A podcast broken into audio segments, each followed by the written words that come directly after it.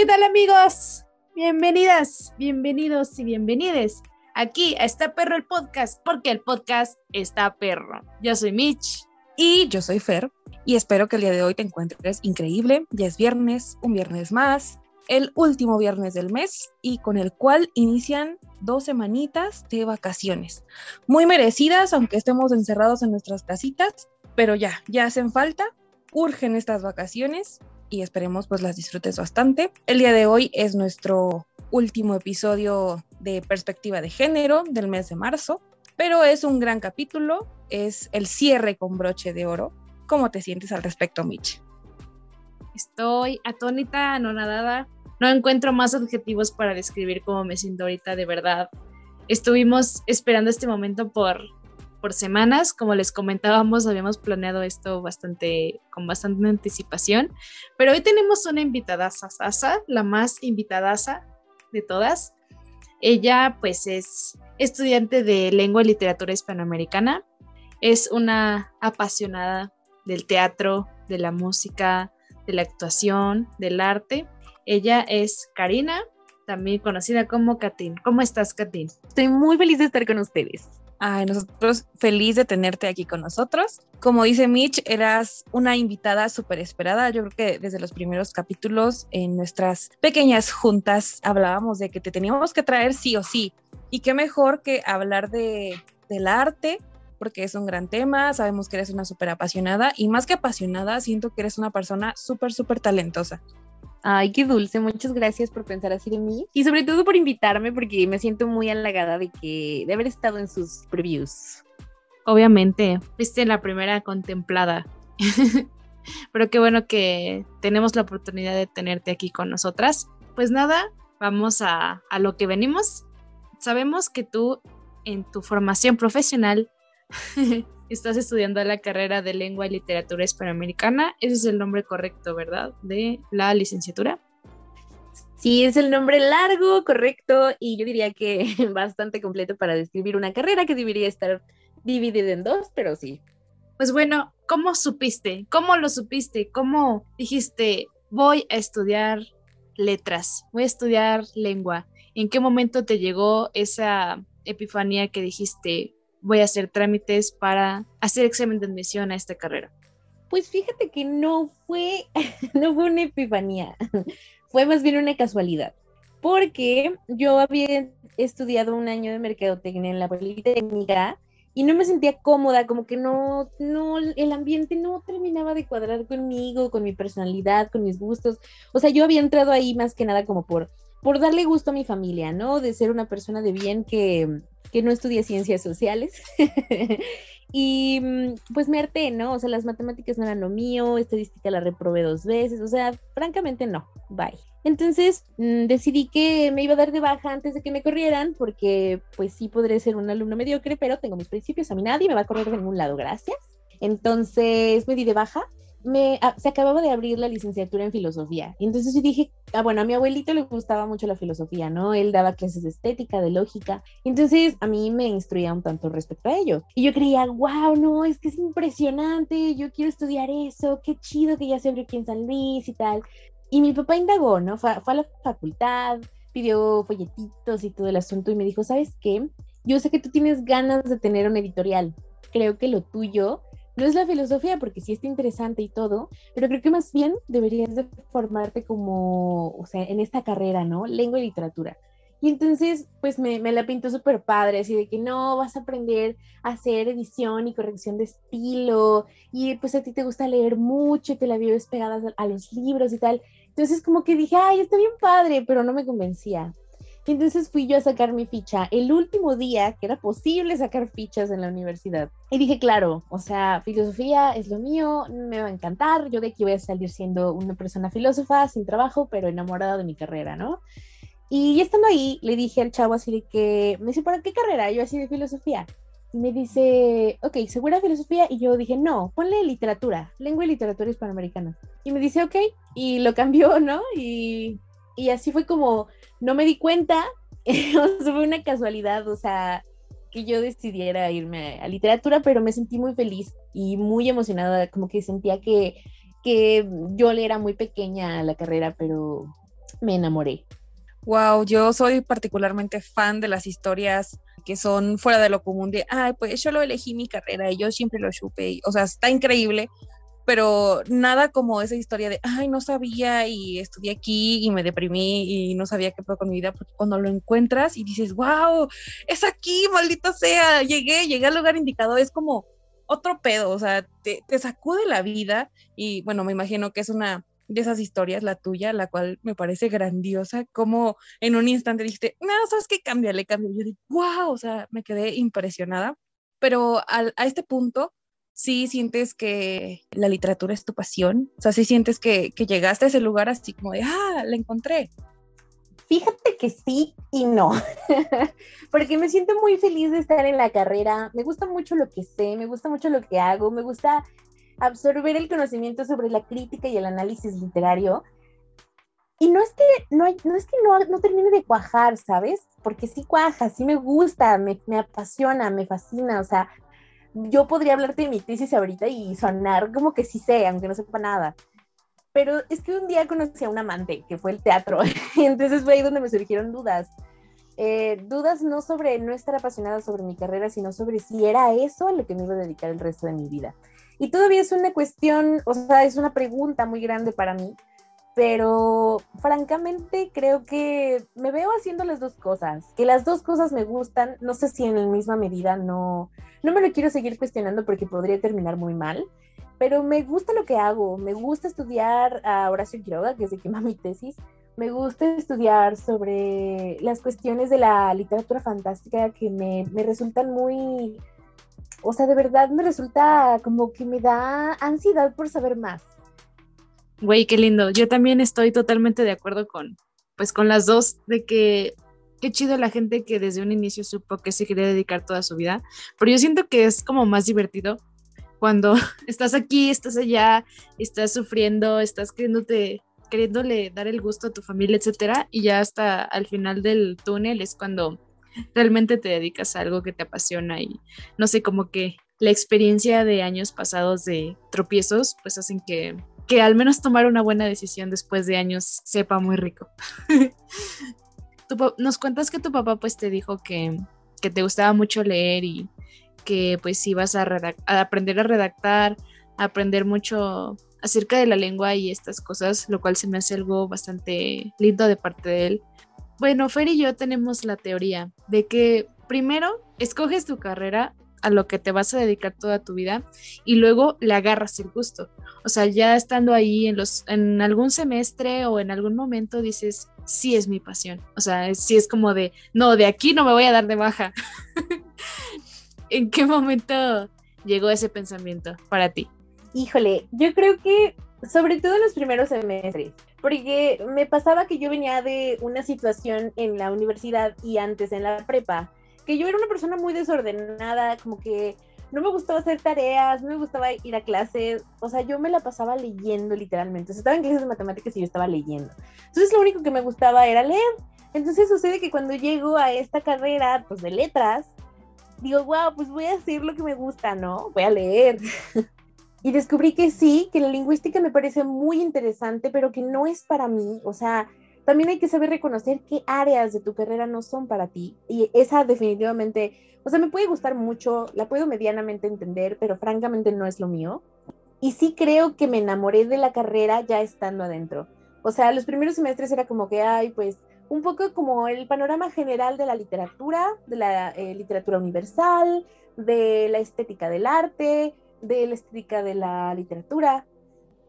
Fue con, yo creo que más que las materias son los maestros, porque ellos te inspiran realmente a, hacer algo o, a, sentir culpa incluso, ¿no? De, ah, sí, no leí y me va a preguntar cosas respecto a, respecto a la lectura, ¿no? Entonces, pues fue Anuar Jalife, que es, creo que, doctorado en literatura por el Colsan, que me dio estética literaria, y yo me sentí francamente, o sea, ilusionada, o sea, me brillaban los ojos con esa materia porque veíamos ah, no solamente estética literaria, sino estética del arte en general y su comparación con pues otras áreas del arte, ¿no? Entonces fue ahí y fue cuando estuve con el doctor Sardiñas que, que dije, no, o sea, es que esto es increíble, porque cuando tú ves teoría literaria, pues ves como la parte formal, la parte estructural de la literatura y creo que esa es algo que realmente no hacemos cuando nosotros somos lectores, pues no somos lectores profesionistas, ¿no? Cuando somos leemos solamente por gusto.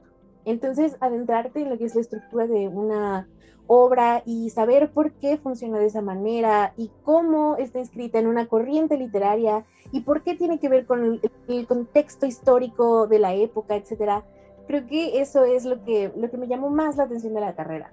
Wow, estaba escuchando y estaba así como, wow, o sea, me encanta porque en cada palabra, en la manera en que te expresas, se siente que de verdad te apasiona. Yo creo que me encanta la manera en que, en que transmites todo lo, todo lo que hablas, porque se nota que de verdad es algo que te gusta y te apasiona, no es como hablar de, del estado del tiempo, del, de las noticias, de algo muy trivial, sino que de verdad esto, estás hablando con el corazón para que me entiendas y se siente bastante, no sé, tú Mitch, cómo lo percibas. Totalmente, yo estaba pensando en lo mismo que tú, Fer, ahorita que estaba yendo a Katin. De verdad, no sabes lo afortunadas que nos sentimos de tenerte aquí compartiendo contigo tu pasión por, por la lengua y la literatura. y sí, como tú dices, o sea, por más que estés enamorada de tu carrera, hay áreas que no te gustan, o hay áreas que no se te dan, que dices esto no es lo mío, pero pues, pues X es parte de, ¿no? O sea, es parte tanto de tu plan de estudios como pues de la vida. O sea, dichosas las personas que les encanta todas las materias de su plan de estudios, ¿no? Pero no manches, o sea, me quedé atónita cuando, cuando citas a tus maestros, a los maestros que has tenido, a los autores que te gustan, los, el autor de quien vas a hablar en tu tesis, no manches, eso se me hace algo, algo muy padre, no sé, me, encanta. Es que, ¿sabes qué? Que siento que es como un sueño guajiro. Como que los primeros semestres yo, yo estaba en la facultad y decía, wow, es que cómo puede alguien estudiar letras. O sea, es como que qué increíble que alguien pueda estudiar letras, que alguien se pueda dedicar a su pasatiempo favorito y que le paguen por, por dedicarse a ello, ¿no? Wow, qué lindo. Y también hablas que son no solo tus maestros, sino que son personas que admiras, o sea, realmente sientes admiración por ellos. Y qué padre, porque yo siento que podemos admirar a mucha gente y puede que sea como muy lejana, pero que tú lo sientas como eh, tan cercanos, que hayas convivido de alguna u otra manera con ellos, se me hace muy chido, pero me gustaría como ya ir de lleno a esa pregunta y ver si hay, hay alguna otra persona que también a ti te inspire o alguna mujer en especial que sea una gran inspiración para ti y te haya te haga hablar con, con este amor con el que hablas? Híjole, sí, yo creo que mi principal fuente de inspiración es el doctor Sardiñas, que es mi director de tesis, pero sí hay una mujer que realmente me hace decir, wow, o sea, esto es como otra onda por completo. O sea, son dos, son dos personas. La primera es la doctora eh, Guadalupe, que es la que se encarga del área de filología en la licenciatura, y, creo que es increíble, creo que es una, es una historia, o sea, la suya es una historia de mucha resiliencia y de mucha, mucha pasión por la literatura, o sea, porque de verdad, y sobre todo por la, filología, porque creo que es un área que no es para cualquiera y que ella se dedica al 100% en esa área eh, con mucho, mucho amor. Sin embargo, es un área de la, de la licenciatura que no tampoco es para mí porque no me gusta tanto lo nuevo hispano, creo que soy un poco más del modernismo para acá. Y llegado a ello, pues te puedo hablar de dos personas, de dos mujeres que realmente admiro mucho. La primera es la doctora Gabriela Nájera, quien es mi codirectora de tesis, porque ella estudia los temas que a mí me gustan, tal cual es muy buena con la corrección de estilo y aparte creo que es una maestra increíble. O sea, creo que como maestra su vocación era ser maestra, ¿sabes? Porque eh, enseña muy bien, su metodología es buenísima, es estricta, pero no es como mala, ¿sabes? Y no sé, creo que enseña de una forma excelente. O sea, creo que por la parte de la docencia me voy completamente con ella. Y por otro lado está la doctora Guadalupe Elías, que estudia la parte del feminismo y la parte de, la corporalidad. Y es muy importante para mí eh, esto, porque yo soy una mujer, ah, bueno, también estudia como la, literatura de mujeres, pero no la del canon, sino la que está fuera del canon, ¿no? Por ejemplo, la literatura de mujeres que gustan de otras mujeres, la literatura de, cuerpos gordos, eh, la literatura feminista, Y esta parte es muy importante para mí porque me, me siento muy identificada con esas tres cosas, ¿no? O sea, soy una mujer gorda que gusta de otras mujeres y, y, no me puedo llamar feminista todavía porque siento que me falta mucho por conocer de ello, pero bueno, mis ideologías van más o menos por ahí, ¿no? Entonces, la admiro mucho por eso, porque sé que te puede decir los argumentos precisos para, para contraargumentar lo que tú estás diciendo y, y, va a ser acertada.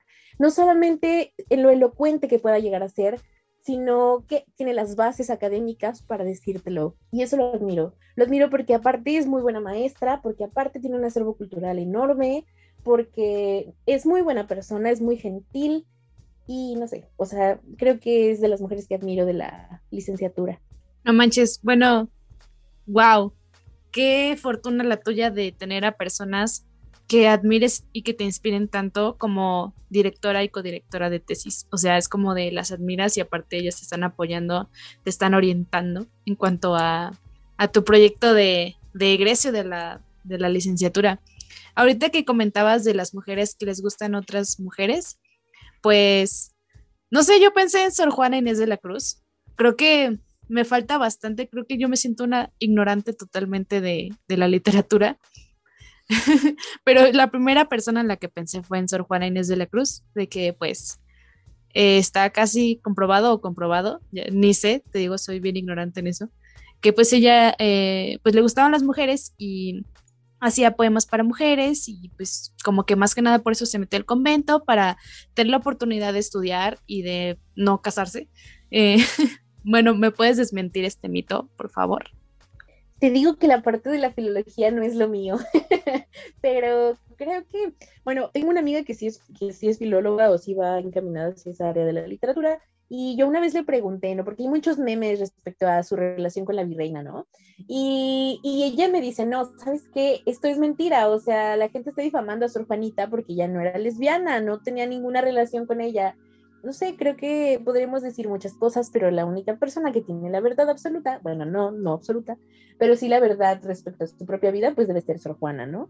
Pero no, no tiene poesía que sea meramente, no tiene, no tiene poesía ni siquiera mística, eh, no tiene poesía mm, erótica, no tiene poesía así como que, tenga, o sea, que pueda dejar ahí, o sea, entrever que era lesbiana o algo por el estilo. Me encanta como la manera en que eh, dijiste, no es, no es lo mío, pero hablas como si fuera totalmente lo tuyo. Digo, wow, qué análisis tan breve pudiste hacer para dar una respuesta tan concreta. Así que, aunque no sea lo tuyo o aunque no sea como de tu eh, total encanto, yo creo que se te da y eso se siente bastante en la manera en que te preguntamos algo y luego, luego como que puedes responderlo de una manera como súper clara. Porque dijiste filología y dije, ¿qué rayos es eso?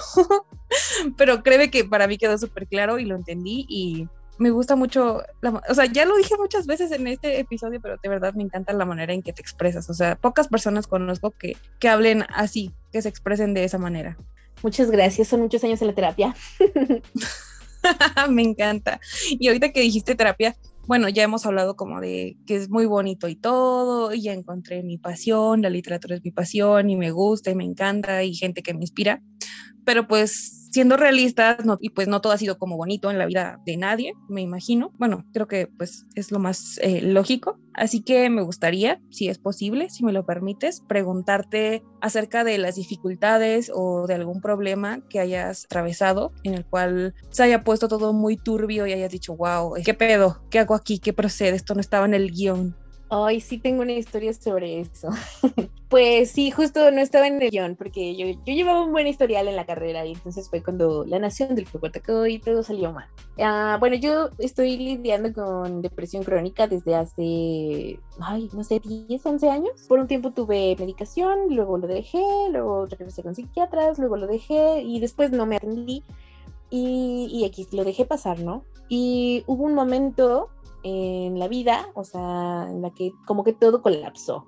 O sea, mi relación con mis abuelos, que son, es con quienes vivo o vivía, vivía y vivo actualmente, colapsó porque yo empecé a ver a mi mamá biológica. También corté con mi entonces novia, con la cual llevaba, creo que, no sé, dos años, tres años, y como que me sentí muy mal, ¿no? Entonces dejé de ir a clases, dejé de echarle ganas, dejé de dejé de hacer lo que solía hacer para mantener la estabilidad, ¿no? Y entonces esto fue como por octubre del 2016 y en 2017 me voy a vivir sola.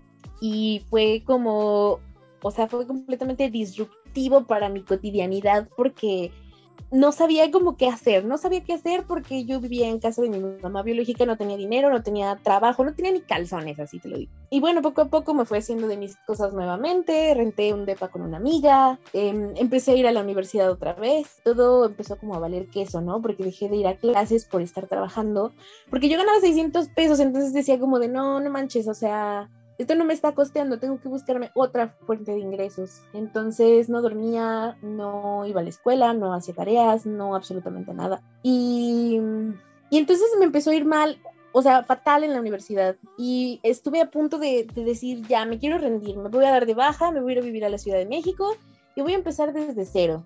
Cosa que no pasó porque después me, mi, mi, tutor me dijo así de que no, todavía tienes posibilidad de pasar tus materias, así que hazlo. Entonces lo intenté, empecé a pasar materias, volví a inscribirme al siguiente semestre, volví a dejar de ir, volví a, a presentar exámenes y, o sea, fue como todo fatal, como por un año y medio. Y creo que fue hasta 2018 que yo tuve que hacer una materia optativa general que mm, me metí a un taller de teatro, bueno, de doblaje de voz, y dije, esto me gusta, o sea, yo había estudiado arte por mucho tiempo atrás, muchos años en mi vida, y siempre era como, como que lo daba por sentado, ¿no? Y cuando yo me fui a vivir sola fue algo que dejé de hacer porque no tenía tiempo ni dinero para hacerlo. Entonces cuando tuve esta adaptativa general dije, es que esto me encanta, me siento feliz, me, me complace. Y, y, seguí haciéndolo, ¿no? Entonces tengo ese curso de doblaje, otro curso de doblaje, me metí a un curso de Beto Stanislavski, me metí a un curso de actuación, eh, estuve en talleres en la Estatal de Teatro eh, y después eh, estuve como staff en un festival de arte que se llama Festival Tultecayotl y dije, claro, yo quiero que esto sea mi vida, ¿no? O sea, yo de verdad lloraba todas las noches sintiéndome miserable porque no tenía motivación. O sea, me acuerdo de una vez que estaba con el tutor y le decía, es que yo me quiero morir porque no tengo una motivación para hacer nada en la vida y me dijo, pero debe de haber algo que te guste, por ejemplo, me decía, a mí me gusta comer, entonces mi motivación de este día, por ejemplo, puede ser que voy a llegar a mi casa y me voy a comer un plato delicioso de comida. Y yo sentía que no, que no había nada que, me llenara.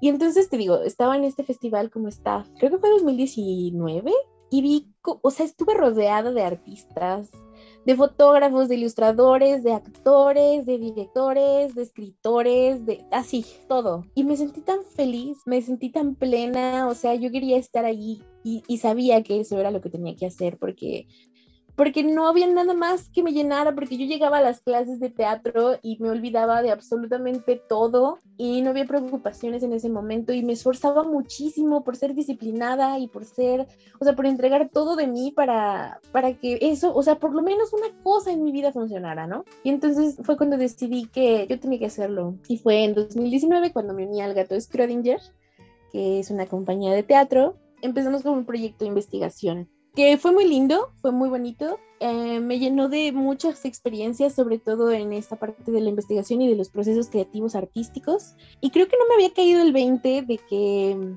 he sido investigadora, he sido sujeto actante, he sido actriz de la compañía hasta hace yo creo que una semana que estoy haciendo mi currículum y me dijeron es que tienes que ponerlo porque lo has hecho y está apoyado por el gobierno, entonces claro que tiene un valor y tiene un peso curricular. Entonces dije, claro, o sea, no es como que mi vida esté resuelta o solucionada, pero francamente creo que voy por un camino para ir o sea, como para mejorar mi vida, para deshacerme de ese momento que rompió con mi cotidianidad, que no fue en sí una mala experiencia, porque si no lo hubiera tenido no estaría como estoy ahora, pero francamente fue difícil y ahora me siento muy bien, muy bien con ello. No mames, es que ¿cómo no vas a poner eso en un currículum? O sea, ¿cómo no vas a poner todos los festivales en los que estuviste? Me acuerdo que yo te acompañé al de Toltecayotl, se llamaba, Sí, fue en mayo de 2019. La vibra, no manches, está bien padre. Yo siento que nos falta mucha cultura de apoyar el arte, bueno, eso es bastante obvio, pero apoyar los eventos, ir a escuchar poesía, ir a escuchar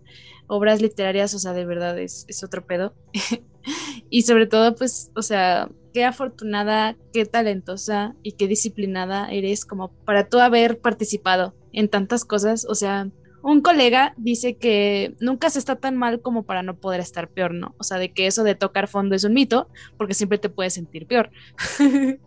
Pero yo creo que en este caso, pues, qué buena onda de tu tutor que te dijo, güey, no, o sea, tú encuentras tu pasión en vez de estar pensando en que te quieres morir. Y yo creo que lo hiciste y sigues viva y, y, sabes cuáles son tus pasiones, no manches. O sea, qué admirable, qué admirable cuando te fuiste a vivir solita y, y luego estuviste con roomies, pero también tenías que pagar una renta y asistir a la universidad. Me acuerdo que acá, acá ya contando yo, ¿verdad? Mi perspectiva, pero pues me contaste que te saliste sin tu ropa, o sea, sin, sin nada. Eso de que no tenía calzones era literalmente. sí, ¿no?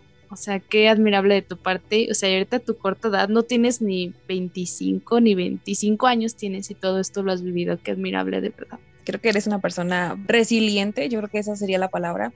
Y yo creo que bueno, siempre hablamos y más en estos capítulos de, ay, ¿cuál es tu pasión? Ay, ¿cómo la encontraste? Y todo esto es como con el fin de que, de que la gente se dé cuenta de que no todos tienen los mismos procesos, que unos este, sí lo encuentran muy fácil, otros sí este, tienen un, un gran peregrinar por recorrer para encontrar su pasión, pero el punto es ese, caminar, tentar y encontrarla. ¿Por qué? Porque es lo único que te queda. Yo creo que un claro ejemplo eres tú, Katin, de que sí, eh, puede que te vaya súper mal, que que tengas que pasar por situaciones bastante, pues delicadas, bastante complicadas, que no sepas ni qué hacer. Como dices, que a veces no tengas ni calzones, pero las pasiones y ese amor y es lo que te da fuerza en esos momentos, ¿no? O sea, cuando la vida se pone de la chingada, que ya cuando uno crece sabes que no se pone mejor, o sea, el pedo no va para mejor. Siempre que tienes un problema y dices, ay, es lo peor que me pudo haber pasado, es de, no, mijo, no, te va a pasar algo peor las pasiones son fundamentales en esa clase de situaciones, porque puede que tengas muchos amigos o gente que te apoye y se agradece bastante, pero va a llegar un punto donde solo vas a estar tú y lo que te apasiona. Entonces es lo único que no te va a dejar, por eso es como pues tan importante tenerlo tan en claro, ¿no creen? Sí, completamente. Justo soy parte de una colectiva de mujeres de mujeres de literatura que hablan sobre literatura y sobre temas de mujeres. Y este lunes tuvimos una plática de una psicóloga que se llama Teresa Rodríguez, que nos dio una plática sobre psicología, tal cual, sobre cómo pedir ayuda frente a las enfermedades mentales y cuando sentimos que todo colapsa y que nada va bien. Y nos decía que para mantener la estabilidad emocional había algo muy importante, que era tener una motivación, o sea, que que, que, sintiéramos que nuestra vida tenía un propósito, que teníamos una dirección, que objetivos, metas, etcétera. Y francamente creo que estoy muy de acuerdo con ella porque cuando no tienes nada por lo cual luchar, por cuando te despiertas todos los días a vivir una vida monótona y nada te llena y nada te hace feliz, pues francamente, pues es como vivir en una prisión, ¿no? Prisión es tu propia mente. Así que, bueno, yo creo que esto es para incitar además a las personas que escuchen el podcast para que se acerquen a pedir ayuda psicológica o psiquiátrica si es que es el caso, porque francamente vivir así no es vida. O sea, lo digo porque estuve allí, porque a lo mejor el fondo no existe como tal, pero cuando tocas lo que crees que es el fondo, dices, no puedo estar más aquí. Bueno, estoy de acuerdo contigo, Karina, Katín, en que pues no tenemos una cultura de la salud mental o tal vez de la salud en general, por eso hay pandemia y esas cosas. Pero yo creo que la salud mental está bastante infravalorada. Qué chido que pues pudiste unirte a la conferencia de Teresa Rodríguez. Creo que sí me enteré que iba a suceder, no sé por qué no asistí. Pero, güey, o sea, también es importante recibir terapia desde una perspectiva feminista. Yo estoy como de acuerdo con eso, estoy cómoda con eso.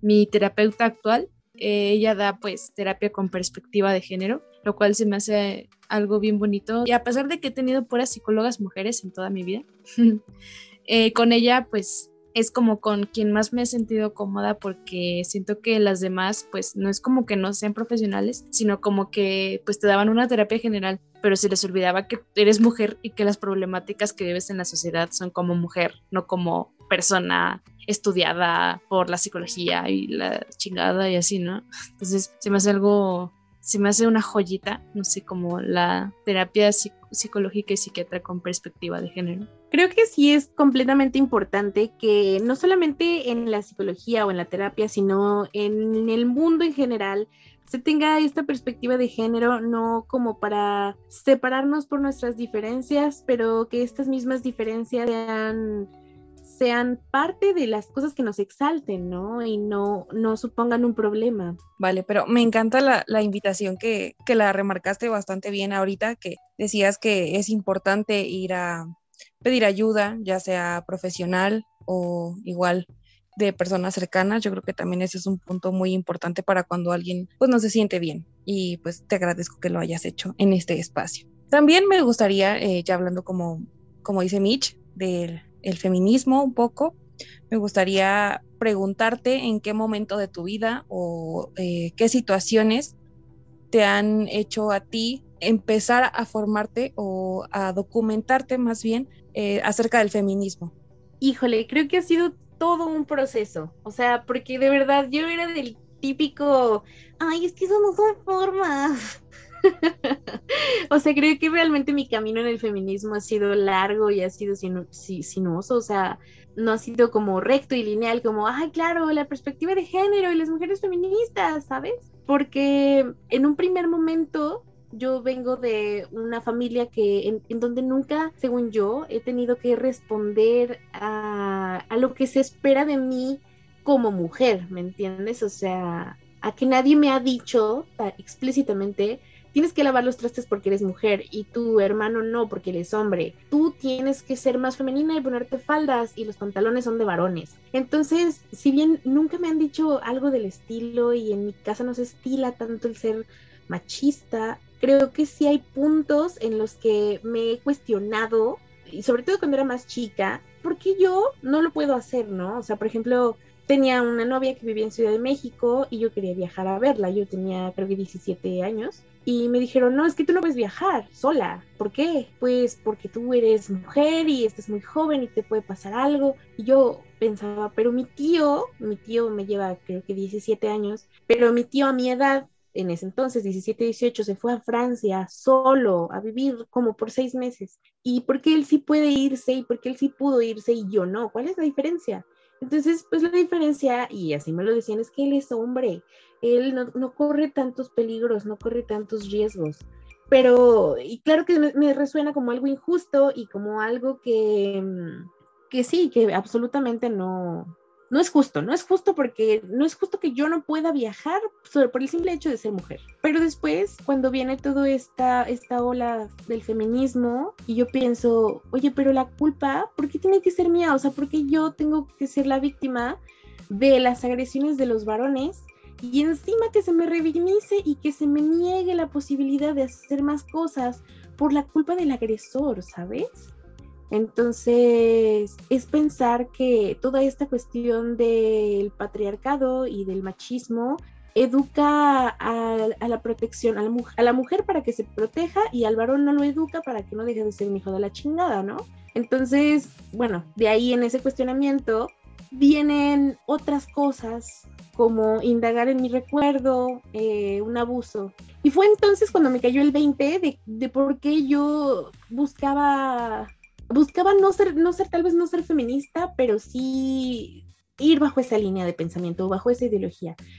Porque yo no quería que eso le pasara a mi sobrina, porque yo no quería que eso le pasara a otras niñas, porque yo no quería que que la gente tuviera que seguir siendo vulnerable y tuviera que seguir siendo pequeñita y, y, que no pudiera defenderse, ¿no? O sea, que siempre el adulto tuviera la razón, que siempre el adulto varón tuviera la autoridad y es algo que no, no o sea, en su momento me pareció que, que tenía que, que eso fue un parteaguas para que yo dijera, no, o sea, es que tengo que cambiar mi, mi pensamiento e ir a defender a las personas que necesitan ser defendidas se me hace algo bien bonito que lo veas desde la perspectiva de que, pues, de que tú quieres enseñarle a las niñas pequeñas que están a tu cargo, no sé, o, o en tus manos, que ellas aprendan que, pues, que la distinción y la violencia de género no es algo normal, no es algo que hay que normalizar, no es algo que es justo. Se me hace algo bien bonito. Yo creo que esa es tarea de todas, que a las niñas que nos toque instruirlas o educarlas, pues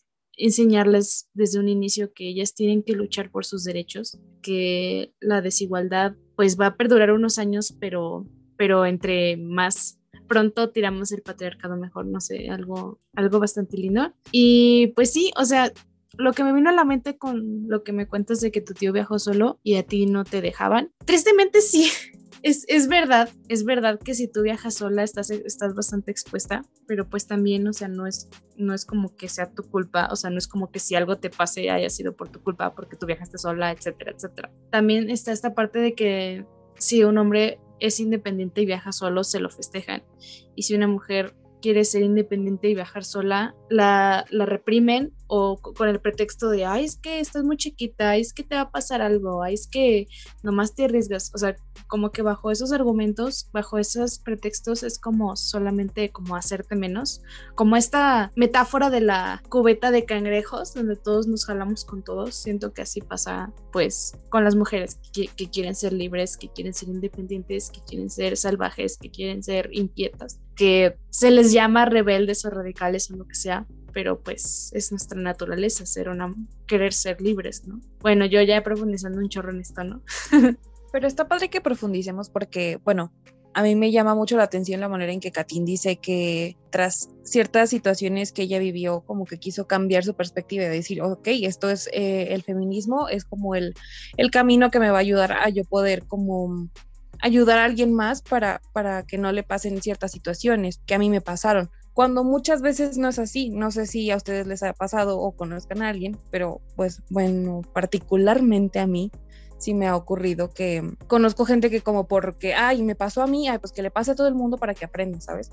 Entonces, quitar eso, porque también es como toda una cultura, creo yo, quitar esa cultura de, de que, ay, sí, que te tenga que pasar a ti también para que aprendas y entiendas, también es un trabajo bien, bien duro, pero qué bueno que, que tú no eres de ese, de ese team y que quieres ser buena persona, eh, una gran persona para ti y para en un futuro poder ayudar, no sé, a las chiquitas que tienes cerca o que en algún momento vas a conocer, porque pues uno nunca sabe. Sí, francamente, esto de desearle el, mal a otros no me gusta, o sea, como que no me gusta la idea. Precisamente, híjole, y es que es un tema bastante controversial, pero yéndonos a esos extremos, cuando hablamos, por ejemplo, de feminismo radical, no me gusta la idea de la transfobia y no me gusta la idea de, de la androginia. Mm, no es porque no piense que abajo todos los hombres y abajo el patriarcado, porque francamente abajo el patriarcado y abajo el capitalismo y abajo la gordofobia y abajo muchas otras cosas, pero creo que este mismo discurso de odio que ha existido por tanto tiempo hacia las mujeres no tiene que, no, no se lo tenemos por qué regresar, ¿sabes? O sea, y no me quiero meter como en, temas controversiales y decir algo que podría herir susceptibilidades o que pueda sonar mal, eh, no porque me cure en salud, sino porque, como lo mencioné anteriormente, soy una persona que desconoce a profundidad el tema, pero pues creo que no, no, no debemos de cobrarnos las odiando a otras personas o deseándole el mal a otras personas o rechazando a, al otro, ¿no? O sea, pasa mucho en esto de, segregar, ser trans excluyente, que son las que llaman TERFs, que el término no, no termina de gustarme, pero no, no va conmigo, o sea, no es, no, no es parte de mi ideología. Y creo que también porque he estado en ese punto, ¿no? En el punto en el que yo, por ser una mujer, no quiero decir lesbiana ni bisexual, pero ser una mujer que gusta de otras mujeres, por no ser propiamente lesbiana o 100% lesbiana, eh, no he podido acceder a ciertos espacios eh, que van del lesbofeminismo, o sea, solamente por el hecho de mis preferencias sexuales, que es una cosa muy similar a cualquier tipo de discriminación hacia la comunidad LGBT, si hablamos de, eh, o sea, normativamente, ¿no? Que se le niega la entrada a una pareja gay, ¿no? Por ejemplo. Entonces, no sé, no, no me gusta vivir el rechazo ni sentir el rechazo, entonces no rechazo a otras personas. Sí, es que comentábamos en el capítulo del 8 de marzo que, o sea, no, no somos las personas más informadas. Yo creo que la información nunca se acaba en cuanto al tema del feminismo para cualquier persona. Y a veces decimos cosas de las que después nos arrepentimos, o a veces decimos cosas que no entendemos, o que entendemos hasta después que nos informamos, pero estoy también de acuerdo contigo en que, no sé, hay cosas en las que puedes estar de acuerdo y no puedes estar, y, y no estás de acuerdo, y pues por eso existen como los tipos de feminismo, ¿no? Como las colectivas diferentes en las que tú te puedas identificar. Pero yo también estoy de acuerdo en que, o sea, sí, las, existen las mujeres trans, existen las mujeres que nacemos con vagina y vulva y glándulas mamarias, pero no sé, es, está bastante denso este tema. Estoy de acuerdo, porque, o sea, lo que yo opino es, ¿por qué existen las lesbianas políticas? O sea, si toda la, desde la historia de la humanidad han existido a mujeres que le gustan mujeres, ¿por qué ahora tú te obligas a relacionarte sexoafectivamente con otra mujer en vez de que como que suceda de manera espontánea? O sea, si tú naces bisexual o naces lesbiana, pues adelante, ¿no? Pero si tú te obligas a solamente relacionarte con mujeres de esa manera como que pierde un poco el sentido. Y aparte son las mismas personas que dicen que ser mujer no es un sentimiento y mil discursos de odio y transfobia. Entonces como que decídete, o sea, dices que ser mujer no es un sentimiento, pero dices que eres lesbiana como acto político. O sea, no sé, como que hay bastantes cosas que en las que estoy de acuerdo contigo, Katin, en las que no entiendo. No sé si no estoy informada, no sé si en un futuro yo cambie de opinión, pero por mientras como que me hace ruido en la cabeza y, por más que le, le busco no le hallo, ¿verdad? Creo que surge como respuesta a la heteronormatividad hegemónica, o sea, esta cuestión de que tenemos que ser a huevo heterosexuales y casarnos y tener bebés y cocinar para nuestros maridos, y, ¿sabes? Entonces es como esta respuesta al, oye, yo no quiero hacer eso de mi vida y como los varones que han estado en mi vida me han agredido y me he sentido atacada por ellos y no han respetado mi, mis derechos y no han respetado mi integridad, entonces los rechazo por completo y, yo decido que no voy a ser heterosexual, yo decido que voy a relacionarme solamente con mujeres, pero yo creo que existe cierto discurso de odio en, ese, en esto, porque porque creo que es lo mismo que la heteronormatividad. Imagínate que tú eres una persona gay y que, te dicen que tienes que ser a huevo hetero y entonces te llevan a una terapia de conversión para que tu a huevo seas hetero y entonces para quedar bien con tu entorno social tú entre comillas te vuelves a ser hetero y ya, ¿no? Entonces eres hetero a huevo, ¿no? Y es lo mismo que ser lesbiana a huevo. Yo no digo que la mm, sexualidad no sea no fluya, o sea, que a veces nos gusten hombres, o a veces mujeres, o a veces más mujeres y a veces más hombres, o únicamente hombres, o únicamente mujeres. Creo que sí, la sexualidad es fluida y no somos exclusivamente una cosa o exclusivamente un género, pero también creo que no te puedes forzar a ti mismo a, que te guste algo o a ser alguien, o aunque sea como acto político, porque al final de cuentas, eh, híjole, es que esta cuestión del discurso de odio de la comunidad LGBT sí me resuena mucho y, francamente no, no estoy de acuerdo, pero pues solamente es mi perspectiva, ¿no? O sea, yo no me relacionaría con una mujer que podría sentirse ofendida o que podría sentirse agredida con mi manera de amar porque yo soy una mujer, no, no, reitero, no me considero una mujer lesbiana ni una mujer bisexual, solamente soy una mujer que gusta de otras mujeres y bueno, no me gusta incomodar a las personas y entonces tampoco me gustaría que la gente me incomode a mí. entonces procuro em, yo mantener mis márgenes, ¿no? Con otras personas y aunque no esté de acuerdo, yo lo tolero y lo respeto porque a mí no me concierne la sexualidad y la vida de otras personas, pero creo que vale la pena decirlo porque precisamente es una cuestión política y no solamente sexual de la, de la individualidad de cada individuo, valga la redundancia creo que dijiste dos palabras súper importantes que harían más sencillo y menos revoltoso y menos controversial todos estos temas que son tolerancia y respeto. Empezando por cosas tan simples, podría ser todo más, te digo, menos controversial, menos de, uy, es muy delicado esto. O sea, si empezáramos por uno mismo, por tolerancia, por respeto, como ya lo dije, cambiaría demasiado el curso de, de estos temas, ¿no? Bueno, pues estoy de acuerdo con, con ambas. La verdad, eh, yo creo que este tema daría para otra hora y media de plática, ¿no? Y así que no sé, como que solo voy a incentivar a las morras que, que nos escuchen y también a los morros, si es que nos escuchan, pues a mantenerse informados. Yo creo que tener una postura política no es algo totalmente em, indispensable, no te mueres si no tienes una postura política, solo pues infórmate si tu discurso no le parece adecuado a otras personas y tú no estás de acuerdo con el discurso de las demás personas, pues siempre hay que manejarnos desde la tolerancia, el respeto y a dejar de odiar personas porque el capitalismo y el imperialismo nos ha enseñado a odiar personas para luchar por quien tiene más, por quien sabe más, por quien hace más. Solo recordemos que mejor nos unamos y no no ah, tengamos diferencias, pues. Y bueno, te quería preguntar, Katin, que nos cuentas hasta este punto, no sé, cuáles son algunas de tus inconformidades con ciertos discursos y posturas que has, te has encontrado a lo largo de tu vida.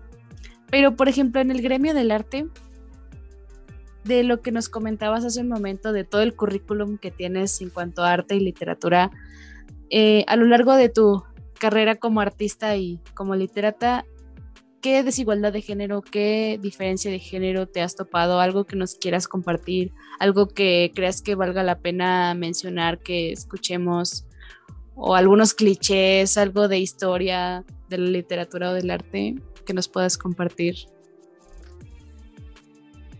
Ay, pues yo tengo dos grandes quejas. Voy aquí a, ponerme a hablar de las cosas que me chocan de la, de, pues de, de, ay, pues de varias cosas, ¿no? En, general. Primero que nada, y antes, porque sé que lo demás me voy a, me voy a extender, primero quiero hablar sobre la cosificación de la mujer en la pintura. O sea, no sé hasta qué punto lo que vemos como pintura y como, como desnudo artístico llega a ser desnudo artístico y en qué momento se está em, cosificando a la mujer. O sea, ya no es un, un, sujeto actante de la vida, sino, o una compañera, sino es un objeto de placer, es un objeto de, o sea, es una, es una vagina, es unas manos que cocinan, es, o sea, no es el conocimiento, no, no, no, no, es un útero, es un útero, es una vagina y es una cocina. Y, eso francamente no me gusta, ¿no? Porque creo que se lucha y todo este movimiento feminista va, va, ha trabajado por muchos años por porque la mujer tenga un lugar en el mundo, no solamente en la cocina y no solamente en la cama, sino, sino, sino en el mundo profesional. Y bueno, creo que hablando del mundo profesional respecto al gremio teatral, me llama la atención que no hay tantas directoras mujeres y que mm, cuando se habla de, mujeres actrices se habla casi exclusivamente de delgadez hegemónica eh, y no como de otras corporalidades o de otras aristas de la mujer, ¿no? O sea, por ejemplo, que cuando hablamos de la mujer lesbiana, toda la historia gira en torno a que la mujer es lesbiana o sea, no puede ser una mujer arquitecta que se dedique a la arquitectura y que además es lesbiana, ¿no? O sea, es una mujer lesbiana. Y además es arquitecta, o sea, al revés, ¿no?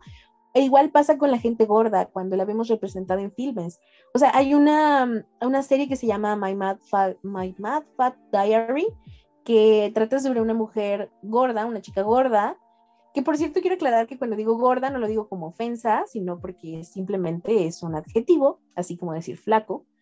Eh, entonces es una mujer gorda, una chica gorda que va a la universidad, eh, que va al bachillerato y tiene un novio y tiene issues y tiene depresión y estuvo internada en un psiquiátrico. Entonces, pero no solamente gira en torno a que ella es gorda, o sea, el hecho de que ella sea gorda solo es un agravante a su estado anímico, no quiere decir que toda su vida gira en torno a que es gorda, pero sí es algo muy importante para ella. Entonces sí creo que, mm, que sí se debe dejar de lado la hegemonía de, los cuerpos delgados y, por el otro que se le debe dar un, papel más importante a la mujer, ¿no? Como, como menciono en el campo laboral del profesionista. Y esto me lleva al punto más amplio del que quiero hablar, que es precisamente cómo nace la colectiva en la que estoy colaborando con mis compañeras de la universidad. Nosotras nos damos cuenta de que, o sea, bueno, es muy fácil darse cuenta, no es algo que nosotros hayamos encontrado el hilo negro, ¿no? Para descifrarlo. Pero francamente no hay muchas mujeres escritoras, o sea, cuando tú piensas en un escritor, o sea, tu escritor favorito, ay, no sé, Gabriel García Márquez, este, no sé, eh, José Emilio Pacheco, Cortázar y tal, ¿no? Pero, ¿alguno de ustedes ha oído hablar sobre Silvina Ocampo, sobre Amparo Dávila, sobre Alejandra Pizarnik, sobre Alfonsina Storni, sobre Gabriela Mistral? O sea, creo que realmente si no estudias literatura como tal y no te interesas por estudiar literatura femenina, no, no, bueno, no femenina, literatura escrita por mujeres. Este, si no te detienes a ello, realmente no vas a encontrar algo, ¿sabes? O sea, porque actualmente sí hay muchas escritoras, pero pensemos, por ejemplo, en el siglo XIX, en los modernistas. Pensemos en los decadentistas. ¿Qué decadentistas podemos mentar? Yo pienso inmediatamente en Charles Baudelaire, en México pienso en Bernardo Couto, pero en mujeres no, no pienso en ninguna mujer que cumpla con esas características. Cuando hablamos de vanguardias, empiezan a haber más, más mujeres que se inscriben a las, a las vanguardias. Em, tenemos, por ejemplo, a Pizarnik, tenemos, por ejemplo, a Storni, que es eh, una escritora, creo que argentina, mm, que se inscribe el género fantástico es buenísima, la recomiendo muchísimo, pero yo creo que si no hubiera sido porque mi maestra fue la doctora Guadalupe Elías, no hubiera podido conocer a Alfonsina Storni, porque en los años que llevo en la licenciatura, que no son pocos porque me atrasé dos, este, no había escuchado mentar de ella en lo absoluto. Tal vez sea una cuestión de desconocimiento mío y en el gremio sí sea como muy trabajada, pero yo no la conocía, no la había oído mentar en ningún lado. Entonces creo que históricamente se le ha negado a la mujer el tener un papel eh, importante en la, en la literatura. Em, sucede que en el siglo XIX finales y principios del siglo XX, cuando está el, modernismo en auge, las mujeres intentaban escribir y tenían que usar seudónimos para poder eh, publicar su obra, porque si veían que estaba escrita por una mujer, directamente no la publicaban, o sea, porque creían que era simplemente novela rosa y era algo para entretener y no realmente algo que tuviera un punto de vista importante. Em, pasa, creo que fue con eh, Aurora Cáceres, que Amado Nervo le escribe el prólogo de una novela que se llama La Rosa Muerta. Y el vato, en el prólogo le tira horrible, ¿no? O sea, dice que, o sea, que escribe demasiado bien para ser una mujer, le dice que eso simplemente es una novela rosa para entretener, que no tiene ninguna sustancia, etcétera, etcétera, cuando la verdad la novela es buenísima, cuando la, autora escribe excelente, o sea, no podemos negar que Amado Nervo también lo hace, pero francamente lo que dijo no, no le hace justicia en lo absoluto a la obra de, de la autora, entonces creo que, creo que es en parte este miedo del varón de ser agredido o por la inteligencia de la mujer o superado por la inteligencia de la mujer y al mismo tiempo la rechaza como los avances, ¿no? También tenemos el caso de Octavio de de Octavio Paz y Elena Garro que ay no, o sea, fatal porque Elenita quería publicar y, como era mejor escritora que él, él le rompía los poemas, le, le rompía las obras, las quemaba y ella tenía que publicar con seudónimos. Y entonces es muy interesante pues ver esta parte de, la negación del varón a que la mujer tenga un lugar importante. Entonces, esa es mi crítica y esa es mi molestia, mi inconformidad. También que los programas de estudios, actualmente ya hay más escritoras en mi programa de estudios de la licenciatura, pero la misma doctora Elías nos platica que cuando ella estuvo en la licenciatura, que fue la primera generación, eh, no, apenas vieron unas cuatro autoras, las mencionaba una vez en, una plática y, la verdad no me acuerdo cuáles eran las que ella vio, pero, pero sí, dice que ha cambiado muchísimo el programa, que se, que se incluye muchas mujeres y que realmente se siente como muy agradecida por ello, porque es algo muy importante, que realmente sepamos que el arte y la literatura no es exclusiva del varón y no solamente existe la configuración del personaje femenino desde la perspectiva del varón, sino que también hay otras perspectivas. Entonces creo que lo que le pasó a J.K. Rowling, la autora de los libros de Harry Potter, que bueno, esto fue ya hasta nuestros tiempos, pero aquí nos demuestras que ha pasado desde hace siglos. O sea, si firmas con nombre de mujer, no, pues no genera el mismo impacto que, que si firma un hombre algún algún texto, ¿no? Me quedé pensando un montón en, lo que comentaba Katín de, que pocas son las mujeres que, se conocen, o sea, escritoras que digas, wow, o sea, sus super libros. Por ejemplo, sí es muy sonado, no sé, Cortázar, Gabriel García Márquez, pero yo hice ese ejercicio conmigo y digo, rayos, o sea, conozco pocas mujeres eh, escritoras y me parece súper chido y me gustaría que nos comentaras un poco más de este colectivo que me imagino que uno de sus objetivos es este, ¿no? El fomentar como el, leer y, dar a conocer, pues, eh, escritoras, ¿no? Bueno, pues justo esta colectiva eh, es una colectiva femenino-feminista que habla sobre temas que atañen a las mujeres, es decir, eh, no solamente como la literatura de, escrita por mujeres, sino sobre la importancia, por ejemplo, de la salud sexual, de la salud ginecológica, de la salud em, emocional.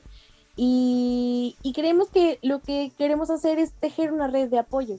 Ahora bien, creo que la parte de, la, de las escritoras es muy importante porque precisamente es una colectiva que surge desde la universidad, desde esta licenciatura, que en donde predominantemente hay mujeres y, lo que queremos es precisamente proponer que hay, que hay más literatura fuera de la canónica.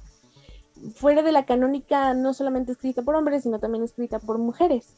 Eh, vemos obras de diferentes autoras, no solamente desde el punto de vista de, ay, bueno, mira, tengo esta propuesta, léelo, sino también como el análisis del contexto histórico en que escribían ellas o el contexto social o personal en el que ellas eh, comenzaron a escribir y, además el análisis de lo que nos quiere decir la obra, ¿no? Em, pienso, por ejemplo, en, en alguna, algunos poemas de Alfonsín Storni que hablan sobre el matrimonio y de cómo el matrimonio se siente como una jaula.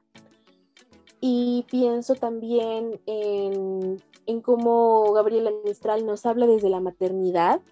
Ella no tuvo un hijo, pero digamos que tuvo un hijo adoptivo.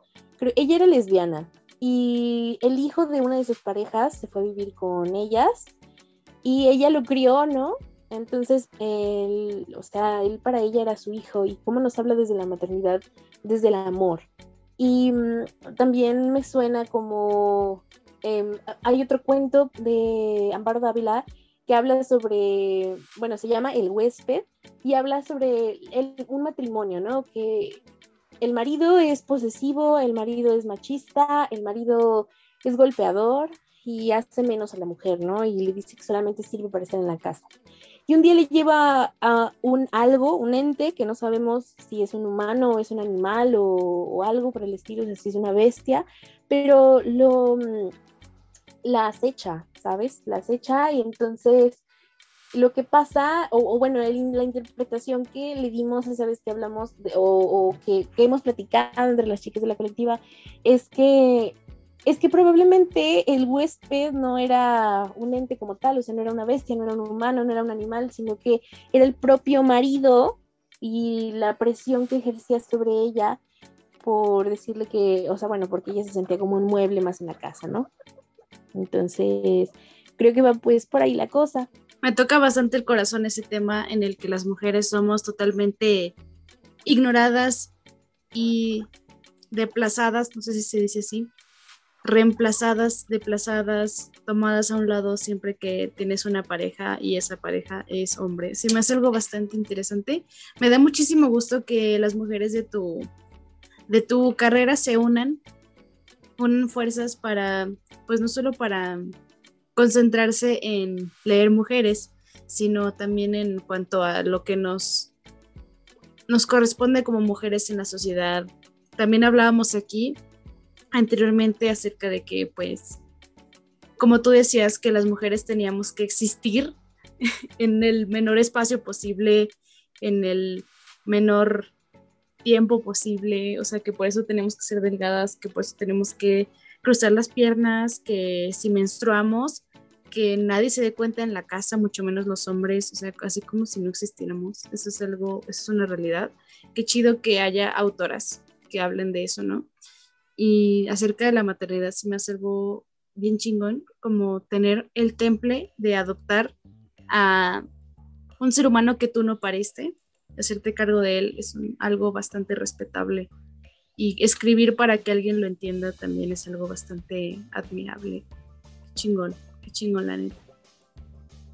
La verdad me encanta la manera en que percibes tú a esas autoras y el significado que, le puedes dar, porque a lo mejor dices, lo escribe de una manera y ustedes tienen que ir dándole como esa interpretación. Pero me encanta que como son mujeres, a lo mejor y se puede llegar a comprender un poco más, ¿no? Porque hay más empatía de ese lado. Entonces se me hace muy padre eh, lo que hace tu colectivo. También yo sé que a lo mejor y todo esto ha sido como una super plática motivacional para las personas que nos están escuchando. Pero ¿hay algún alguna frase o alguna lección o algo que quisieras decirle a la gente que nos está escuchando en estos momentos, hombres, mujeres, que si estás aquí, pues te lo agradecemos un montón. Híjole, creo que yo diría que rompan el pacto patriarcal, que rompan el silencio las mujeres y que no le tengan miedo a acusar a sus agresores y que no le tengan miedo a llamarse feministas porque por algo se empieza que lean, y que lean, y que lean muchas mujeres, porque creo que es importante leer mujeres. también creo que diría que la gente mm, no puede estar aprisionada en su cabeza y que aprovechen cualquier estímulo que tengan para salir de, de lo abrumador que puede ser el encierro en la, en la pandemia. Creo que no sé si eso engloba todo lo que pienso, tal vez no, pero pero creo que está lindo tener un espacio para decir por lo menos estas cosas que de primera, o sea, de primera instancia se me vienen a la cabeza. Sí, muchísimas gracias por, por compartirnos el mensaje que, que le das a nuestra audiencia. Y pues sí, el gusto es todo nuestro de que hayas compartido aquí el espacio con nosotras para alzar tu voz, para compartir tus experiencias, tus, ideales, tu historia de vida casi. y pues también las personas que han sido privadas de su libertad en algún momento de su vida siempre tienen ese argumento de que el encierro es bastante mental. O sea, ya tenemos un año que nos dijeron que nos quedáramos en nuestras casitas lo más que pudiéramos, pero estoy de acuerdo con que no por eso nos tenemos que sentir como leones enjaulados o como eh, privados de, nuestro, de nuestras capacidades, sino que pues no porque estés encerrado dejas de ser persona o, o lo que sea, ¿no? Estoy de acuerdo con, pues con eso. Pues al igual que Mitch, yo me siento como muy agradecida porque hayas estado aquí, porque nos hayas compartido un poco de lo mucho que sabes, que conoces, de tu vida, de tus experiencias. Yo creo que es bastante enriquecedor y si te me haces una persona admirable, yo creo que ahora aún más. Y me encanta porque creo que eh, eres una persona que enseña constantemente. Yo creo que escuchándote, yo he aprendido en esta en estos pequeños minutos bastante, no solo de ti, sino de muchas otras cosas y qué padre que existan personas como tú. Ay, no, que va. Muchas gracias a ustedes por abrir este espacio para que yo pudiera decir mis andeses y tal. Porque me siento muy afortunada de tenerlo y, y, poder decir cosas que realmente me molestan de la literatura y del arte y de la hegemonía de los cuerpos y un montón de etcétera. Que creo que es muy importante de, de decirlo cuando habitas en un cuerpo eh, que está fuera del canon, cuando habitas en un cuerpo femenino, cuando habitas en, en un cuerpo lésbico, ¿no? Entonces, creo que es importante decirlo y es importante escuchar lo que otros tienen por decir para entonces nutrir nuestras propias perspectivas.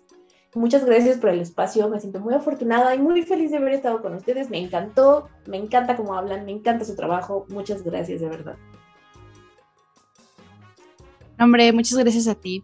Y sí estoy de acuerdo con eso, o sea, persona que nos escucha, sea hombre, seas hombre o sea mujer, si tu cuerpo no es como para que salga en un comercial de ropa interior o algo así, no tiene nada de malo. Ninguna parte de tu cuerpo está mal.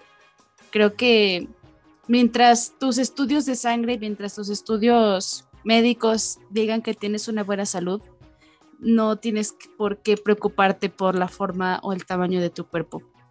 Eso es algo que se nos olvida, que a veces vemos modelos de Instagram y esas cosas y nos acomplejamos por lo que tenemos, pero recordemos que nuestro cuerpo es el lugar que vamos a habitar hasta nuestro último día de vida. Así que pues vale la pena reconciliarse con cada parte de nuestro cuerpo, cuidarnos eh, consentirnos, amarnos, mirarnos al espejo, mirarnos al espejo, podernos mirar sin ropa y decir, güey, amo todo de mí porque gracias a mis brazos, gracias a mis piernas, gracias a mis órganos, gracias a mi mente, soy quien soy. Gracias a mis capacidades físicas e intelectuales, soy quien soy. No sé, esa es como mi filosofía en cuanto a, a, lo que comentaba Katina hace un momento. Híjole, yo sé que el tema central de esto no es la gordofobia, pero hay que perderle un poco la, la justificación a, nuestra, a nuestra corporalidad, porque no tenemos que darle explicaciones absolutamente a nadie de por qué somos flacos, gordos, tetonas, nalgonas, este, caronas o lo que sea que seamos, porque nuestro cuerpo simplemente es por las razones que tengan que ser y nada justifica, o sea, ya sea un documento de un doctor, de un nutriólogo que diga que a pesar de que soy gorda y peso 100 kilos, eh, mi salud está bien porque mis niveles en sangre son buenos, etcétera, etcétera, etcétera. Nada de eso justifica mi cuerpo, no tiene por qué hacerlo, ni el mío ni el de absolutamente nadie. Y creo que en esa segunda parte que dices que el cuerpo que habitamos es, es, nos va a acompañar por el resto de nuestras vidas, yo creo que invitaría a las personas a que lo amen, que lo respeten y que lo nutran no solamente como con alimentos, sino con conocimientos, con cosas que nos satisfagan y que nos hagan sentir felices qué mensaje tan poderoso. Y yo creo que cada vez me siento más afortunada de escucharte y espero la gente igual. Eh, si estás escuchando esto es por algo, tómalo y de verdad, o sea, tómalo como un, como un mensaje importante, no solo por entretenerte. Nos, nos encanta que nos escuches para divertirte, para pasar el viernesito o cualquier día de la semana que nos escuches, pero eh, también esperamos que tomes un poco de lo que escuches aquí para tu vida y esperemos este mensaje te sirva. Muchas gracias, Katin, por estar aquí con nosotras de invitada. De verdad, nos quedamos atónitas con todo lo que nos cuentas. Eres una persona bastante admirable y pues nada, esperemos que, que sigas tu carrera como literata y como artista y que sigas prestando tu, prestando tu voz en donde en donde puedas y en donde lo soliciten. Muchas gracias de verdad por haber estado aquí con nosotras. No, hombre, gracias a ustedes y cuando quieran, yo estoy para ustedes. Sí, esperemos sea la primera de muchas eh, de tus participaciones en este podcast que está perrísimo. Eh, nosotros nos escuchamos en otro episodio la próxima semana. Esperemos tengas una increíble semana, no nos extrañes tanto y si es así, puedes escuchar cualquiera de nuestros podcasts anteriores. Sí, el especial de perspectiva de género que tuvimos durante todo este mes, la verdad sí nos rifamos. no, la verdad lo hicimos con todo el amor del mundo, así que esperemos que escuches los capítulos anteriores si no los has oído. Y también pues los anteriores a estos que tal vez no trataron de género, pero igual están ahí chistosillos. Eh, si te gusta, pues compártelo. Y muchas gracias por todo el apoyo que le dan al podcast. De verdad se siente. Muchas gracias. Bye, adiós. Bye, adiós.